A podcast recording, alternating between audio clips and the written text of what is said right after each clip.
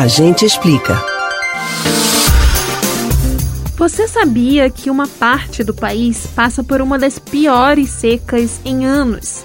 Pois é, a falta de chuvas é considerada tão crítica que o Sistema Nacional de Meteorologia, SNM, emitiu um alerta de emergência hídrica entre junho e setembro para cinco estados: Minas Gerais, Goiás, Mato Grosso do Sul, São Paulo e Paraná. Vale lembrar que na região da bacia do Rio Paraná estão importantes usinas hidrelétricas que abastecem vários lugares do país.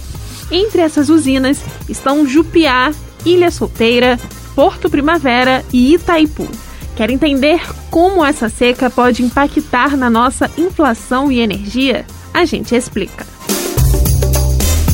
Dados divulgados em abril pelo Comitê de Monitoramento do Setor Elétrico apontaram que entre setembro de 2020 e março deste ano, as hidrelétricas do país receberam o menor volume de chuvas em 91 anos. O impacto mais direto desse quadro é no preço da energia elétrica. E não é só para a região onde as hidrelétricas estão. Com a menor oferta de energia a partir das hidrelétricas, o país precisa acionar usinas térmicas, cuja produção é muito mais cara e mais poluente. Nas contas de luz enviadas aos consumidores neste mês, já aparece o acréscimo na bandeira vermelha, patamar 1, acionada no início de maio pela Agência Nacional de Energia Elétrica, ANEL. Mas se engana quem pensa que a seca, que prejudica as hidrelétricas, que encarece a conta de energia, são os únicos impactos econômicos. Infelizmente, ainda tem mais. De forma geral, a falta de chuvas tem provocado quebras de safra em importantes regiões produtoras de alimentos, o que encarece ainda mais os preços.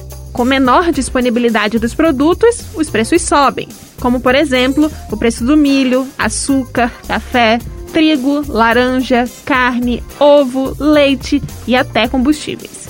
Entendeu a influência das secas na região Centro-Sul em toda a cadeia econômica?